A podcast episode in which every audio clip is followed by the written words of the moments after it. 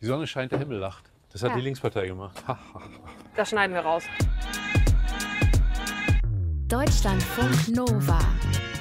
Ich würde nie. Dietmar Bartsch ist zusammen mit Janine Wissler Spitzenkandidat der Linken. Er ist 63 Jahre alt, kommt aus Stralsund an der Ostsee. Dietmar Bartsch gehört eher zum moderaten Flügel der Linken, wurde viele Jahre von Verfassungsschutz beobachtet und er wollte mal Olympiasieger werden, egal in welcher Sportart. Moin, Herr Bartsch. Tachchen, hallo. Welcome back. Welcome back. Vor vielen Jahren haben wir uns Ja. das letzte Mal gesehen. Diesmal haben wir einen anderen Späti ausgewählt. Ich hoffe, das Ja. ist in Ordnung. Es ist schön, dass Sie wieder da sind. Sehr gerne. Cheers. Cheers. Sie kennen ja auch das Spiel. Hier ist die Tüte mit den Kärtchen, mit den Ich würde nie fragen. Da dürfen Sie ziehen und laut vorlesen bitte. Und einmal sagen, ob Sie das machen würden oder nicht. Ich würde nie 5 Euro für ein Craftbier ausgeben. Oh nee, das würde ich wirklich nicht. Das gibt's billiger. Und ich bin sowieso kein Craftbier-Freund. Sie sind doch auch äh, in irgendeinem Biervorsitz. Ich Reines- bin sehr gut, sehr gut, sehr. Ich bin stellvertretender Präsident des Deutschen Instituts für reines Bier. Ja, da darf natürlich nichts rein da, ne? Na, reines Also- Bier, Reinheitsgebot, ne, Ja, wie, wir, wie wir wissen, seit vielen Jahrhunderten. Und da sind halt die Kredenzien des Biers festgelegt und da achte ich drauf. Aber jetzt ernsthaft, weil man kann ja auch Weinkönigin sein und Bier trinken, das ist ja nicht ausgeschlossen. Äh, Ich bin wirklich der klassische Biertrinker, also sehr konservativ. Aber Radler gehe ich schon. Ja, wir sind ja noch so früh am Tag, dass ich mal mit Radler, ich habe heute auch noch mehrere Veranstaltungen, deswegen, da kann ich äh, nicht so früh mit Alkohol Können anfangen, wobei man ja bei uns im Norden sagt, ein Bier geht immer. Ziehen Sie ruhig noch eine Karte. Wir haben da noch Ach, ach einiges so. versteckt. Ja, Ich, klar. ich, ach so, ich, ich dachte, ich darf nur eine ziehen. Ich hatte gestern auch schon mal was mit ziehen. Nein. Ich würde nie einen Tesla fahren. Ich würde einen Tesla fahren. Ich bin Ja? auch schon mal einen gefahren, ja, leihweise. Aber ich finde ja, Weil Sie haben gesagt, Sie machen Politik für die PolofahrerInnen Genau. und nicht für den Tesla-Mensch. ja, ja klar. Ich mache ja auch nicht Politik in erster Linie für Bundestagsabgeordnete und bin trotzdem einer. Also das ist jetzt kein Widerspruch, weil es ist ja auch äh, zulässig, Politik zu machen für die, die sich eben kein, jetzt rede ich mal nur vom Elektroauto leisten können. Das ist ja im Moment das große Problem, was wir haben. Ähm, man kann ja zur Elektromobilität unterschiedliche Auffassungen haben. Aber eins ist gesichert, wenn die dann wirklich eine Relevanz haben soll, dann müssen mehrere Dinge realisiert werden. Und eins ist zum Beispiel, dass es ein Kaufangebot von, ich sag mal, unter 20.000 geben muss. Und das ist ja beim Tesla Das nicht ist der beim Fall. Tesla nicht gegeben. Äh, wirklich überhaupt nicht gegeben. Der ist zwar ein edles, aber das können sich wirklich nur vergleichsweise Leute mit sehr hohem Einkommen leisten. Ich soll weiterziehen, Ja, ja? bitte, bitte, Bis das bitte. Ding leer ist. Ja, dann ja. sitzen wir aber ganz schön lange hier. Ja, heute. macht ja nichts. Ich habe Zeit. Mach- Ich würde nie einem Bettler, einer Bettlerin kein Geld geben. Also das ist jetzt ein bisschen hart, äh, weil das kriege ich natürlich nicht hin. Aber eins ist Fakt, wenn ich Menschen sehe und äh, habe die Chance dort einen Euro zu geben, habe da bei mir, wo ich, wenn ich in Berlin bin, wohne, einige Standardleute, die immer am selben Platz sind. Die freuen sich auch schon, grüßen immer ganz freundlich, weil sie wissen, jetzt gibt's gibt's was. Äh, aber das, glaube ich, kann niemand zusagen, weil dafür gibt es dann doch zu viel und man achtet nicht immer drauf. Man hat auch nicht immer einen Euro, einen 50er, einen Zweier dabei. Kann ich nicht bestätigen. Kann ich nicht bestätigen. Haben wir noch eine? Wir haben noch ganz viele, aber eine nehme ich noch, ja? Ah, nee, wir haben genau noch eine. Also Sie, na, Sie wissen, wie viele Karten drin sind. Ja, ne? ich weiß. Ich würde nie ein Lifestyle-Linker sein. Haha. Also ich glaube. Gibt ja den Vorwurf. Also wir fragen, ja, ja. Was ist denn ein Lifestyle-Linker? Ist das, das, jemand, Sie, der. das haben der Sie ja ja- gesagt mal in einem Interview. Dass Das haben ich Sie, glaube ich, bin. ja, Sie haben in einem Interview Ja. mit der Taz mal gesagt, dass Sie Ja. eher ein Lifestyle-Linker sind. Der Hintergrund ist ja der, dass Sarah Wagenknecht der So. Linken vorwirft, Dass sie die Interessen der Lifestyle-Linken nur noch vertritt. ja, und im Grunde genommen sich mehr über zum Beispiel gendergerechte Sprache kümmert und dass das eine Elitendebatte ist, statt um sich die wahren sozialen Fragen zu kümmern.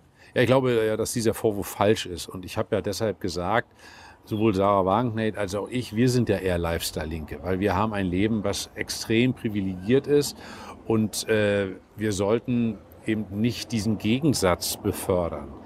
Links äh, ist teilweise völlig unabhängig auch von Einkommensfragen, sondern es ist eine Wertefrage. Aber selbstverständlich spielt, äh, und darauf äh, spielt ja Sarah Wagenknecht an, dass die Frage Kapital und Arbeit, um das mal ganz einfach mit alten Worten zu sagen, weiter eine Rolle spielen muss. Und der Meinung bin ich schon. Ja, und wie kann die Linke aus dem Umfragetief kommen? Also aktuell sieht es ja nicht so gut aus, sieht auf jeden Fall schlechter aus als vor vier Jahren. Ähm, Sie hoffen, die Linke zieht in den Bundestag ein. Aktuell sieht es ja auch so aus, aber es ist natürlich auch ein bisschen, also es ist jetzt nicht so ganz ein großes Polster. Wir fragen immer unsere Community, was sie wissen möchten von den SpitzenkandidatInnen und den Parteien. Lukas Emil hat gefragt, Herr Bartsch, wenn Sie per Dekret etwas ändern könnten im Land, was wäre das? Was hat die höchste Priorität? Oh ja, da muss ich nachdenken, was die höchste Priorität sofort hat. Also ich würde ähm, Kinderarmut in unserem Land verbieten. Dafür sorgen, dass Wie will man Kinderarmut verbieten? Naja, äh, da, ne, dafür sorgen, also ich habe ja per Dekret, ich habe ja jetzt die Möglichkeit, per Dekret festzulegen, was nicht mehr ist. Und da lege ich fest, Kinderarmut wird aus Deutschland verbannt. Und das heißt dann äh, im Klartext, dass jedes Kind, jeder, egal wo geboren, wie geboren, die gleichen Chancen haben muss, seine Fähigkeiten und Fertigkeiten zu entwickeln. Weil in Deutschland ist es halt so, wir haben in unserem wahnsinnig reichen Land im Vergleich zu anderen Millionen Kinder, die in Armut aufwachsen. Und das ist völlig inakzeptabel. Und deswegen wäre das, ich habe ja nur eine Chance. Ja, es wird schwierig mit einem Dekret. Das, äh, Ja, Sie haben aber mir die Chance verbannen. geboten, also wird dieses Dekret angewendet. Da ich ja ein Dekret erlassen darf, wird das umgesetzt. Also, so Okay, einfach ist das. So, weil, wenn die Frage so ist, ich habe die Chance, dann ich habe die Frage machen. ja auch nicht gestellt. Ich habe Aber auch. Gut, okay, also per Dekret Kinderarmut ver verbannen. Wie die Umsetzung dann Ja. ist, müssen Sie sich dann äh, ich, überlegen. Darf ich Ihnen gerne darlegen? Also das dauert aber lange. ja, ne? ja, das machen wir ist, vielleicht äh, zu einem anderen Zeitpunkt, weil für viele ist ja, hat allerhöchste Priorität die Klimafrage, die Klimakrise. hm. Ähm, die Linksjugend aus ihrer Partei wollte ja eigentlich einen CO2-Preis von 180 Euro pro Hm. ausgestoßener Tonne gerne durchsetzen. Das fordern Fridays for Future auch immer, um eben die Kosten damit abzudecken. ja. Das hat die Linke, das wollten sie nicht. Warum hat ihre Partei da gekniffen? Das ist ja nicht eine Frage des Kneifens. Wissen Sie, wenn der CO2-Preis von 180 Euro unser Umweltprobleme lösen würde, na, dann würde ich auch noch für einen höheren sein. Das glaube ich aber ist nicht der Fall. Wenn wir nur einen Fakt nennen. Wir haben die CO2-Bepreisung jetzt im Automobilbereich. Was ist die Einsparquote in diesem Jahr? 0,9 Prozent. Also kann der CO2-Preis das nicht sein. Und wer dann meint, den immer nur noch höher zu machen, das führt dazu, dass die Angst vor den notwendigen Veränderungen immer größer wird. Und deswegen sage ich ganz klar, wir müssen an die Strukturen ran. Wir müssen dafür sorgen, dass nicht vom Verbraucher ausgedacht wird. Denn was passiert beim CO2-Preis? Die Verbraucher zahlen das. Und die alleinerziehende Mutter in meiner Heimat Vorpommern, die kriegt einfach Angst, weil die hat einen alten Diesel und die hat dazu noch äh, eine Ölheizung. Und der wird gesagt, also du musst jetzt vor allen Dingen zahlen. Die hat nichts anderes Ja, aber da Angst. gibt es ja auch Konzepte von Parteien, die sagen, ja, wir Ja, machen höheren Linke zum Beispiel. CO2-Preis Und dann gibt's das alles entlasten zurück. dann aber eben die Geringverdienerinnen, die sich das nicht leisten können, ein neues Auto. Ich- zu kaufen oder eine Heizung. Das wäre ja auch ein Modell. Warum wollen Sie das nicht? Ich bin ja sehr dafür, das zu machen. Ich stelle nur schlicht fest, dass all diese Dinge, wo darüber geredet wurde, dass man dann entlastet. Nehmen wir das Beispiel Strompreise. Es wurde doch gesagt, dass die erneuerbaren Energien, die so dringend notwendig sind und wo viel mehr getan werden muss für den Ausbau, das ist im Übrigen ein viel wichtigerer Punkt, Wieso führen die denn nicht zur Strompreissenkung? Real ist Deutschland Europameister bei den Strompreisen, hat die höchsten Strompreise. Also ich will nicht mit Dingen, die da versprochen werden und die angeblich funktionieren, die will ich mir nicht zu eigen machen, wenn ich sehe, in der Praxis funktioniert das nicht. Und beim CO2-Preis kann man ja einmal schauen, was es denn in den unterschiedlichen europäischen Ländern gebracht hat. Und das ist eben sehr unterschiedlich. Teilweise In funktioniert es. skandinavischen teil- Ländern hat es sehr, sehr gut funktioniert. Schweden hat einen deutlich höheren Schweden hat CO2-Preis. diesen hohen Preis, da funktioniert es teilweise. Deswegen sage ich ja auch nicht äh, ein für alle Mal Nein zu einer CO2-Bepreisung. Aber ich bin der festen Überzeugung, dass wir ordnungspolitische Maßnahmen bauen. Der CO2-Preis ist ein hartes marktwirtschaftliches Instrument. Klassisches FDP-Instrument, wegen meiner auch von den Grünen. Der CO2-Preis hoch. Ist Union, FDP, ist auch Grüne. Also Ja, sind kann ja, ja, alles sein. Deswegen Ja. muss ich das ja nicht auch so gut finden. Und ich finde es nicht gut, weil ich glaube, wir müssen viel mehr an die Strukturen ran. Das ist dringend notwendig. Wissen Sie, ich sage Ihnen noch ein Beispiel, das Thema Güterverkehr. Im letzten Jahr ist der Güterverkehr auf der Straße rasant gestiegen, nach oben gegangen. Güterverkehr auf der Schiene und im Wasser ist gesunken. Donnerwetter kann man dem CO2-Preis gar nicht machen, sondern da muss durchgesetzt werden, dass eben nicht so viele LKWs auf den Straßen fahren, dass der Güterverkehr auf die Schiene verlagert wird. Also ich möchte gerne auch, dass diese Maßnahmen in Verantwortung des Staates umgesetzt werden. Aber was sind dann die drei Hauptargumente, Hauptinstrumente, wenn Sie sagen, höheren CO2-Preis wollen wir nicht, wir wollen ähm, quasi die Rahmenbedingungen setzen und es geht nicht auf individuelle Eigenverantwortung, sage ich mal, oder der Markt regelt, so wie andere Parteien das sagen. Was sind Ihre drei Hauptinstrumente, damit wir bis 2035, was Ihre Partei ja anstrebt, klimaneutral zu werden, was übrigens auch ein, ein höheres Ziel ist als zum Beispiel bei den Grünen. Ja, Wie ja. erreichen wir das dann? Erstens eine andere Verkehrspolitik, öffentlicher Personen- und Nahverkehr, Ausbau des Schienennetzes als ganz zentraler Punkt, was die Verkehrswende betrifft. Zweitens massive Investitionen in erneuerbare Energien. Wir brauchen dringend, ob das Solar, ob das Wind, ob das Geothermie ist, dort gewaltige Investitionen, damit der Anteil erneuerbarer Energien, der dringend notwendig ist, um die Industrie auch in Deutschland umzustellen, dass der erhöht wird. Das sind zwei zentrale Punkte. Und der dritte Punkt äh, ist eben der, dass wir in ganz anderer Weise über das Thema Energiespeicherung, Energieverbrauchsenkung, da müssen wir technologisch weiterkommen. Das sind zentrale Punkte, die viel, viel mehr bringen, als dass wir über einen noch ein bisschen mehr CO2-Preis. Das ist am Ende des Tages der Unterschied zwischen Grünen und Union. Sind es denn 15 oder 16 Prozent mehr beim Spritpreis? Und der Spritpreis allein wird es nicht regeln, wie ich Ihnen gerade am Beispiel äh, der Autoindustrie gesagt habe. Ich habe dazu noch zwei Fragen. Also ich hätte auch noch mehr, aber zwei möchte ich Gar gerne nicht. stellen. Sie wollen ja mit Windkraft eben auch die erneuerbaren Energien fördern, also Windkraft deutlich ausbauen. Ich glaube 2019 oder 2020 ist die Zahl der Windräder, die neu gebaut wurden, massiv zurückgegangen im Vergleich zu 2015 um 40 Prozent. Also es sind nicht viele neue Windräder gebaut worden, weil es massiven Widerstand innerhalb der Bevölkerung gibt. Wie will man das schaffen, den sozusagen zu brechen, um diese Ziele zu erreichen, die ja ganz wichtig dann sind?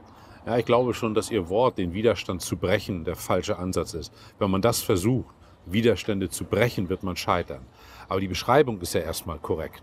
Und wir haben schon eine Situation, dass wir im Solarbereich, ich komme gleich auf das Thema, im Solarbereich es geschafft haben, durch Verantwortung der deutschen Politik, dass hier bei uns in Deutschland nichts mehr gebaut wird. Selbst die Großen wie Bosch sind aus der Produktion von Solarteilen ausgestiegen. Das ist alles in China. Das ist Verantwortung von Politik. Und bei Windkraft droht jetzt etwas Ähnliches. Deswegen müssen wir dort extrem viel tun. Was heißt das? Das heißt zuallererst Bürgerbeteiligung, nicht Widerstände brechen, sondern dafür sorgen, dass die Akzeptanz größer wird. Also will sagen, vor allen Dingen Bürgerbeteiligung, genossenschaftliche Instrumentarien, das ist wichtig. Und wir müssen auch, was das Thema Windkraft betrifft, eine andere Form der Werbung, der Kommunikation mit Menschen organisieren. Und da gibt es immer noch ganz, ganz viele mögliche Flächen. Ich komme, wie gesagt, aus Mecklenburg-Vorpommern. Das ist für uns eine Riesenchance als Bundesland. Und wir müssen auch dort die Akzeptanz bei den Südländern erhöhen. Denn wenn wir wirklich das Industrieland Deutschland energiepolitisch modernisieren wollen, wirklich eine Energiewende schaffen, damit die Herausforderung CO2, äh, CO2 äh, senken, alles was notwendig ist, damit das Klimaziel erreicht wird. Dann brauchen wir den massiven Ausbau, sowohl auf dem Wasser als auch auf dem Land und das nicht nur in Mecklenburg-Vorpommern und den Nordländern, sondern überall. Jetzt haben Sie eine sehr schöne lange Rede über Windkraft ge Ja. gehalten. Mehr Bürgerbeteiligung. Wird man dann am Ende sehen, ob die Menschen die Windräder dann auch im Vorgarten stehen haben wollen oder ob es dann eben auch Ja, Im wieder Vorgarten steht Probleme- doch kein Windrad. Da, da ist es doch gesetzlich anders geregelt. Ja, ich sag ja nur. Die Fra andere Frage, die mich äh, mir gestellt habe, wenn kein höherer CO2-Preis, wer finanziert dann den Ausbau der Energiewende? Also wer soll es bezahlen?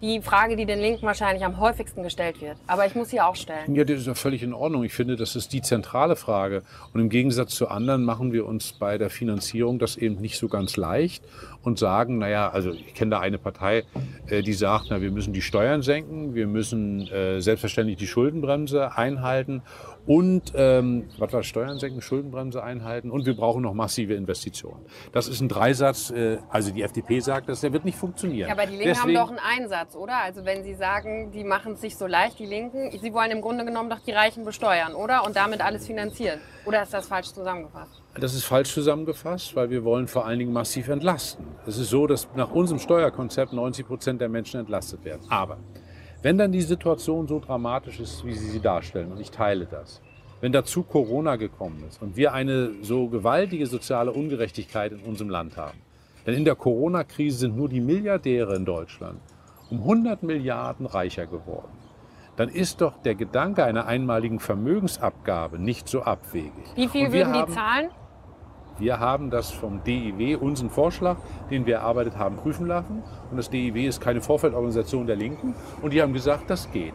Und das ist etwas mit hohen Freibeträgen. Also wenn Sie, mal jetzt privat, Sie hätten zwei Millionen, kleiner Gag, aber Sie wären nicht betroffen. Das ist ja das. Also ich verstehe mal gar nicht, wieso sich so viele Leute Gedanken machen um die Superreichen in unserem Land. Bei Privatvermögen 2 Millionen Freibeträge, bei Betriebsvermögen 5 Millionen. Und dann würde eine Besteuerung von einem Prozent beginnen und die würde allerdings progressiv sein. Naja, die Also der Union sagt, das ist moderne Enteignung.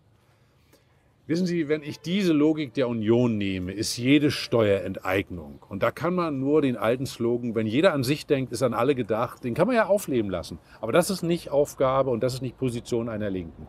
Das ist keine Enteignung, sondern es ist Steuern. Ich komme aus dem Norden. Steuern sind das Instrument, ein Land zu steuern. Und da ist selbstverständlich, ich will nicht, dass die Lohnsteuer und die Verbrauchssteuern, also die Mehrwertsteuer, den Haupteinnahmenposten sind. Deutschland hat mit die niedrigste Vermögensbesteuerung. Und je höher die Vermögen sind, desto geringer ist die Erbschaftssteuer und desto geringer sind überhaupt Vermögenseinnahmen. Und das müssen wir dringend verändern. Warum sorgt man nicht dafür, dass die, die weniger haben, einen sozialen Aufstieg haben, statt denen, die sehr, sehr viel haben, quasi immer mehr zu nehmen?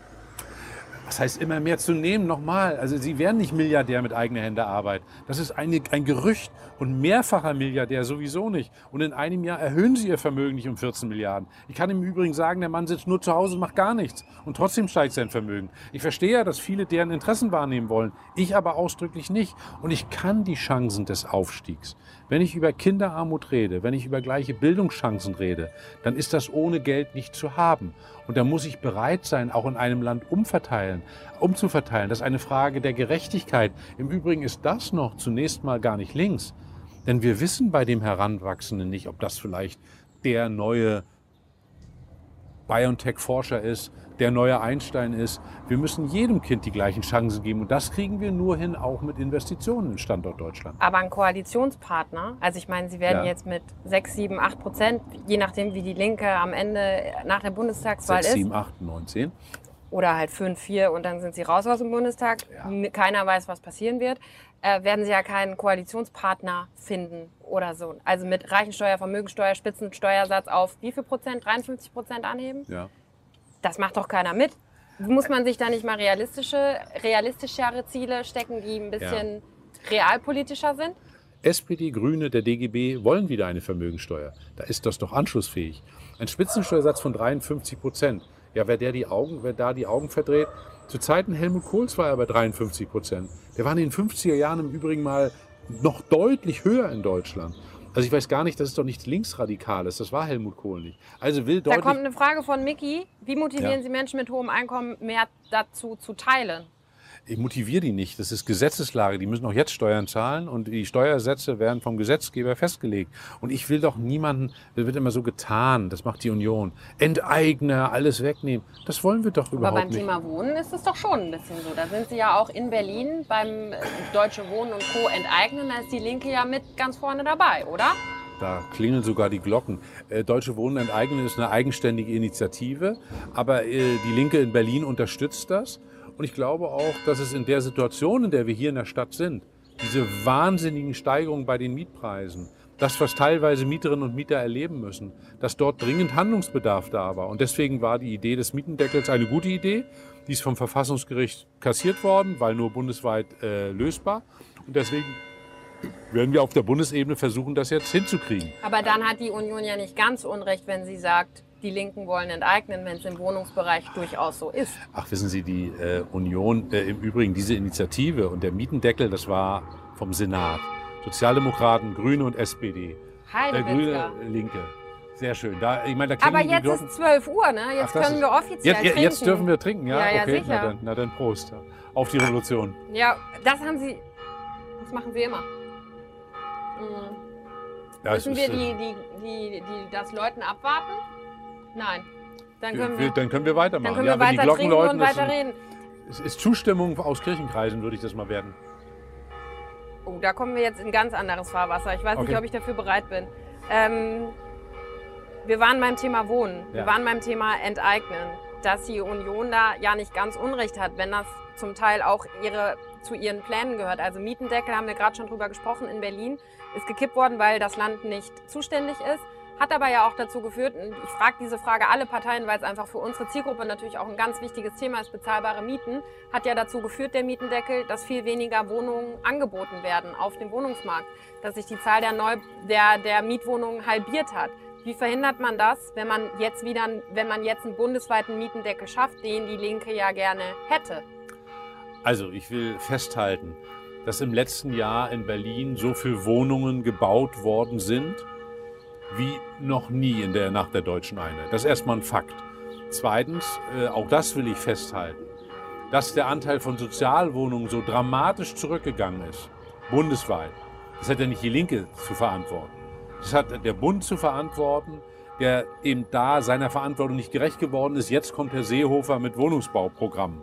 Also ich finde, wir haben dort da, doch da in vergangenen Jahren dafür gesorgt, mit dem äh, Zerfall des Wohnungsmarktes, immer weniger Sozialwohnungen, dass denn die Mietpreise dadurch gestiegen sind. Das ist doch die reale Situation. Und deswegen, ich habe noch nie gesagt, und ich kenne auch keinen Linken, dass der Mietendeckel zu mehr Wohnraum führt. Ja, da muss gebaut werden, das ist doch völlig klar. Aber warum ich, steht dann im Wahlprogramm Bauen, Bauen, Bauen ist nicht die Lösung? Ja, weil es allein nicht die Lösung ist. Wo wird denn derzeit oder wo wurde lange Zeit gebaut? In dem Bereich, der hochattraktiv ist, der hohe Renditen bringt. Ist ja logisch, also als Bauunternehmer bin ich nicht karitativ verpflichtet, sondern Rendite verpflichtet. Und so wird entsprechend gebaut. Da wird in dem höchst modernen, höchsten Preissegment gebaut. Das ist in Berlin leider sehr lange passiert und erst durch die Koalition, wo die Linke äh, die Bausenatorin, jetzt den Bausenator stellt, ist das ein Stück weit verändert worden. Dass das ein Marathonlauf ist, das ist doch unbestritten. Aber wir haben die Probleme doch nicht nur in Berlin. Wir haben sie in München, wir haben sie bei mir in Rostock, wir haben sie in vielen Städten. Wir müssen bei dem Thema bezahlbarer Wohnung, wir sind hier in Berlin. Der alte Zille hat gesagt, mit der Wohnung kann man einen Menschen erschlagen.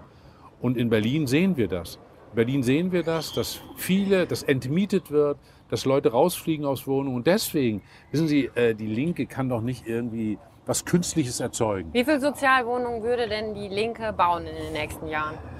Die Linke hat in ihrem Wahlprogramm, was die Bundesebene betrifft, äh, da den Vorschlag gemacht, dass wir jährlich 250.000 Sozialwohnungen bauen.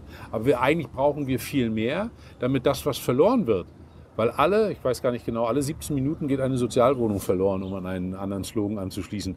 Äh, das ist ein, aber die Zahl, da dürfen Sie mich nicht festlegen, das können noch 18 Minuten sein, ich weiß es nicht so genau.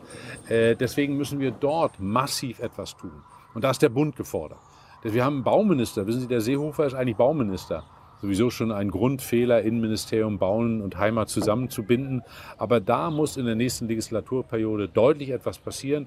Bund und Länder gemeinsam, mehr Sozialwohnungen. Denn wenn man mehr Sozialwohnungen hat, findet natürlich automatisch auch ein Druck auf die Mietpreise statt. Also ein Druck, der von unten kommt, dass sie gesenkt werden. Und deswegen ist das so dringend notwendig. also im Grunde soll alles der Staat regeln, oder? Nein, nicht alles. Ich habe ja gesagt, ein Anteil Sozialwohnungen. Nein, alles der Staat regeln wäre völlig falsch. Das ist äh, der falsche Ansatz, aber man braucht eigentlich in jeder Stadt so einen Bereich von über 10 Prozent Sozialwohnungen. Das wäre schon sehr, sehr wichtig. Und aber wissen Sie, wir haben hier in der Stadt oder auch bei mir in Rostock, wir haben eine hohe Anzahl von Studentinnen und Studenten. Fragen Sie mal, wie die hier Wohnungen irgendwo im City-Bereich bezahlen sollen. Völlig ausgeschlossen.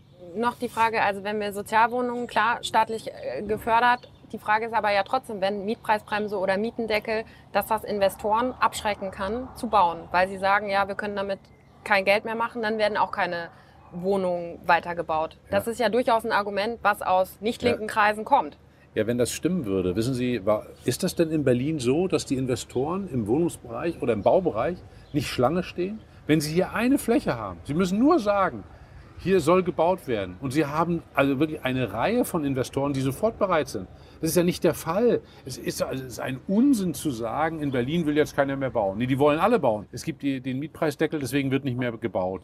Die Investoren bauen nicht mehr in Berlin. Ja, das stimmt schlicht nicht. Das stimmt nicht. Ich kann Ihnen Gegenden sagen bei mir in Vorpommern, wo kein Mensch die Idee hat, irgendwas zu bauen. Wen würden wir jetzt nochmal konkret enteignen beim Thema Bauen? Also äh, in Berlin gibt es die Initiative Deutsche Wohnen enteignen. Und da ist der Hintergrund, der durchaus rational ist. Ob das so sein wird, wird ja die Berliner Bevölkerung und ein Volksentscheid entscheiden. Das ist doch, finde ich, ein hochdemokratisches Element. Und das werden wir am Wahltag am 26.09. hier in Berlin dann entschieden wissen, ob eine Mehrheit genau dieses will. Und wenn wir das sehen, dass die Mehrheit das will, dann finde ich das doch Sinn von Demokratie. Dann sollte man sich nach der Mehrheit richten. So einfach ist das. Und wenn die Mehrheit was anderes entscheidet, Wir haben das beim Tempelhofer Feld gesehen, da hätte ich auch eine andere Position gehabt. Gut, dann ist das so. Dann wird das, wir sind dafür, dass direktdemokratische Elemente ausgebaut werden. Und am 26.09. wird auch über dieses Thema entschieden. Und der rationale Grund, den ich als vernünftig ansehe, ist, dass die riesige Anballung nicht derjenige, der zehn Wohnungen hat. Nicht die kleinen äh, äh, Vermögenden, die sich ihre, äh, ihren Wie viele Wohnungen kann man denn haben bei den Linken? Äh, na, hier bei dem, bei dem Thema Enteignen, da geht es, äh, wenn ich das jetzt richtig im Kopf habe, bei über 3000 Wohnungen. So, und das ist jetzt schon nicht so ganz klein oder sogar über 5000. Kann ich Ihnen die Zahl nicht so genau sagen. Also nicht, wenn ich jetzt hier eine Wohnung in Berlin habe, werde ich Jetzt nicht enteignet. brauchen Sie sich keine Sorgen machen. Wenn Sie drei haben, auch nicht. Und wenn Sie fünf haben, dann sage ich, okay, haben Sie sehr gut gearbeitet als Journalistin. Wie viel haben Sie Kriegen denn? Sie nie hin. Ich Wohnung? Null. Null? ja. Ich habe mal gelesen, Sie hätten eine. Nee. Oder ein Haus. Hab, äh, Ein Haus? Ja, ein Haus in Prero habe ich, da wo ich wohne. Da habe ich ein kleines, bescheidenes Häuschen. Aber ein Haus oder mehrere. Eins natürlich nur. Eins natürlich nur. Ich hätte gern mehr, wenn ich könnte, aber ehrlich gesagt, Dann das wirft so Linken sein. Wieso nicht? Ich kenne. Lifestyle-Linker. Die war ja nur sind Sie Lifestyle-Linker. Ja, also wenn ich könnte, hätte ich gerne mehr Wohnungen. Also das ist doch nichts Schlimmes, auch nichts Verbotenes. Ich möchte Passen nur Sie auf, nicht dass das nicht äh, zur Schlagzeile wird. Dietmar Bartsch sagt, wenn ich könnte, hätte ich gerne mehr Wohnungen. äh, als Eigentum. Ja, also wer nicht? Also ich glaube, äh, Sie nicht. Also wenn mir einer Ich hab welche- ja keine. Ja, ich ja auch nicht. Ich hab ja, Deswegen- also also, also dann können wir beide jetzt mal appellieren, wer Wohnungen zu verschenken hat. Also hier haben Sie zwei Möglichkeiten, Frau Kleiner-Bartsch, nehmen geschenkte Wohnungen gern. Ich möchte noch ganz kurz aufs Thema Mindestlohn kommen, Mhm. weil ähm, die Frage ja ist, also die Linken wollen den Mindestlohn auf 13 Euro erhöhen. Mhm. Jetzt ist natürlich nach der Corona-Pandemie ist wirtschaftlich vielleicht jetzt auch nicht die aller ähm, rosigste Zeit. Was machen Sie, wenn das dazu führt, dass doch mehr Leute arbeitslos werden, wenn wir den Mindestlohn jetzt stückweise sehr schnell sehr viel erhöhen? Also das Argument ist ehrlich gesagt so alt wie der Mindestlohn. Bevor der Mindestlohn eingeführt worden ist, haben ganz schlaue Ökonomen und ganz viele Politiker gesagt, es ist Ende und Arbeitsplätze gehen verloren. Ohne Ende. Das Gegenteil ist der Fall. Das Gegenteil ist also ist jetzt nachgewiesen beim Ist, nicht bei dem vorher, bei Ideologie, dass dadurch nicht etwa Arbeitsplätze verloren gegangen sind, sondern dass das eine stabilisierende Wirkung Wir haben ja hat. jetzt eine andere Ausgangslage. Ja. Also von 9,50 Euro auf 13 Euro ist ja A ein großer Sprung und B Ja. hatten wir halt oder haben eine globale Krise. Ja, wir können ja auch 9,56 Euro fordern, damit es wenigstens nach oben geht. Nein, ehrlich gesagt, äh, das gibt ja einen Grund dafür, weshalb wir diesen Mindestlohn fordern. Und das hat damit zu tun, dass wir auch über das Thema Altersarmut reden. Und wer eben ein Leben lang zum jetzigen Mindestlohn 45 Jahre arbeitet, der landet in Grundsicherung, also im Prinzip Hartz IV im Alter. Und das kann man als politische Partei, dazu als Linke, doch nicht akzeptieren. Also brauchen wir einen Mindestlohn, der dafür sorgt, dass man zumindest über dieser Grundsicherung ist. Und deswegen sind wir, und zwar in der Legislatur, also die SPD fordert 12, die Gewerkschaften fordern 12. Also das ist doch gar nicht der Punkt. Die Linken sagen, wir setzen noch einen drauf. Äh, Ich bin doch, wissen Sie, wenn wir 1150 durchsetzen, sehr schnell, da werde ich nicht dagegen stimmen, sondern sehr dafür. Nur jetzt ist die Situation, Sie haben das ja völlig richtig gesagt, wir sind noch unter 10. Es wird immer geredet um 12 oder 13. Ehrlich gesagt ist das, ich habe lieber 11 Euro in der Tasche als 17 Euro auf dem Plakat. Und deswegen ist es doch enorm wichtig, dass wir beim Mindestlohn dafür sorgen, dass er nach oben geht. Und wir haben einen sehr sachlichen Grund, weshalb er eben über 12 Euro liegen muss. Und wenn wir 13 Euro in der nächsten Legislaturperiode anstreben, die geht im Übrigen bis 2025, dann ist das erstmal sachlich richtig. Da hat auch niemand was dagegen, kein Gewerkschafter und nichts. Und Ja, es es gibt sicherlich Unternehmen, die da was gegen haben. ja, wissen Sie, die Unternehmen, die ihr Geschäftsmodell auf Niedriglohn aufbauen, werden über kurz oder lang eh scheitern. Das ist nicht, ich bin dafür, wir als Linke sind dafür, mehr tariflich bezahlte Arbeitsplätze, ordentliche Löhne, weil die das Land stabilisieren und nicht der Niedriglohn. Mit dem Niedriglohnbereich, da kann ich nur sagen, wissen Sie, die niedrigsten Löhne hat man in welchem Bundesland in Mecklenburg-Vorpommern? Die höchsten hat man in Baden-Württemberg. Wie ist das eigentlich mit den Arbeitsplätzen? Wo ist die Arbeitslosigkeit höher? Im Übrigen, in Bangladesch sind die Löhne besonders niedrig. Oh, jetzt kommen wir aber noch in ganz andere Ja, aber ich will ja nur, ja, weil immer, es wird ja immer diese ideologisch, diese ideologische Müll erzählt, dass wenn man niedrige Mindestlöhne hätte oder überhaupt niedrige Löhne, ist das total gut für den Standort. Das ist ein Gerücht. Das ist ein volles Gerücht und die Niedriglohnstrategie in einigen Ostländern, die ist dramatisch gescheitert. Sondern gute Löhne machen das Land attraktiv für Investitionen. Tolle Facharbeiter. Das ist der Standortvorteil Deutschlands und nicht niedrige Löhne. Das erzählen Das diejenigen, die höhere Fall- Rendite brauchen. Das ist auf jeden Fall die Haltung der Linken dazu. Das Dietmar ist Bartsch. die Haltung der Linken. Weil ich würde nie, Sie dürfen noch einmal in diese Kamera sagen, Ja. was Sie nie tun würden. Also ich würde nie, Das, äh, ich würde nie, also ich würde ganz vieles nie. ja, aber Sie müssen sich jetzt auf eine auf Sache, eins, äh, ich muss mich jetzt auf eine eins, Sache, Sie dürfen eins. auch eine Minute nachdenken. Ich, do, ich darf sogar eine Minute nachdenken, ja. Herr Bartsch, ich will keinen Druck aufbauen, aber es sollte kreativ, witzig, überraschend und auf den Punkt sein. Ich würde nie ein Deutschlandfunk Nova Interview mit einem doofen Satz beenden und jetzt fällt mir kein schlauer ein. Okay. Das- das- das- Ich würde nie, ja. Ja, okay, gut, ja. gut, okay. Okay. Deutschlandfunk Nova. Ich würde nie.